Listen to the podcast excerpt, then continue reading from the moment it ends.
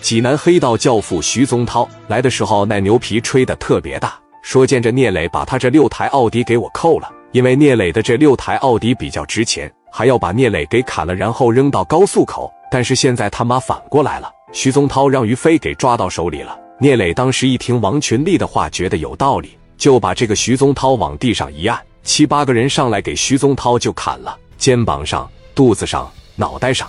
后屁股上以及大腿上全他妈给砍了，砍完了以后给他往地上一扔。于飞在前面开道说：“谁要是敢拦着我，我就往他脚底下扔炸炸。”刚一进高速，于飞就拿着打火机把这个所谓的小渣渣点了，往那边一扔。那两个小东西刚刚一落地，哐当！原来他妈的真是二踢脚，这可把徐宗涛气坏了。先看病，先看病。徐宗涛说了：“别追了。”抓紧时间到医院里边看病，聂磊他们这边就往青岛开始赶了。王群力拿着电话就打给了青岛的，宣布了这次对战的结果了。磊哥人没到青岛，名气就已经是响当当了。聂磊他们刚一下高速，就看见了一个大横幅，上面写着“欢迎青岛战神凯旋归来”。磊哥当天晚上回到青岛以后，也是大摆宴席，但是徐宗涛这边不行，去了医院输着液。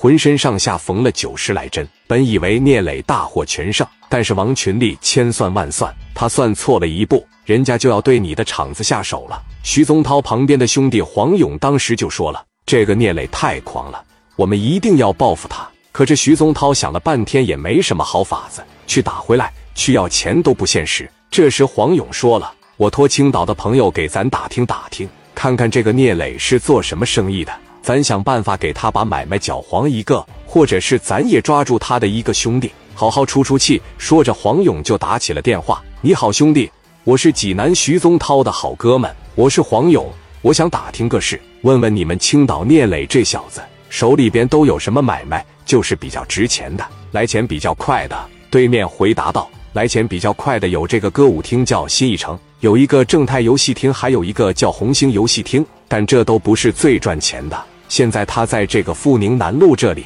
他整了一个工地，应该要开发一个如意大厦，开发这个如意小区。你看看，这应该就是他所有的买卖了。行，我知道了。说完，黄勇就挂了电话。电话一挂，当时和徐宗涛就说了：“涛哥，这小子在他们青岛有个工地，整的挺大，应该是挺挣钱的。我派几个兄弟过去，把他工地上的一个负责人给他抓住，让他拿五百万来济南赎人。我加上庞峰。”咱们再带几台大车过去，打了他的兄弟，砸了他的工地，咱们把他的建材全部带走，电缆、钢丝、钢筋全拉回来卖钱。听完黄勇的话，徐宗涛说：“那行，那这个事你就亲自带队去做，因为徐宗涛现在在医院里边，基本上已经没有战斗力了。现在聂磊正在办公室里边，正喝着茶，聊着天，和兄弟们分享胜利的喜悦。李新涵也在旁边，虽然聂磊不跟他在一起。”但你不得不承认，李新涵就这么一次一次的帮你，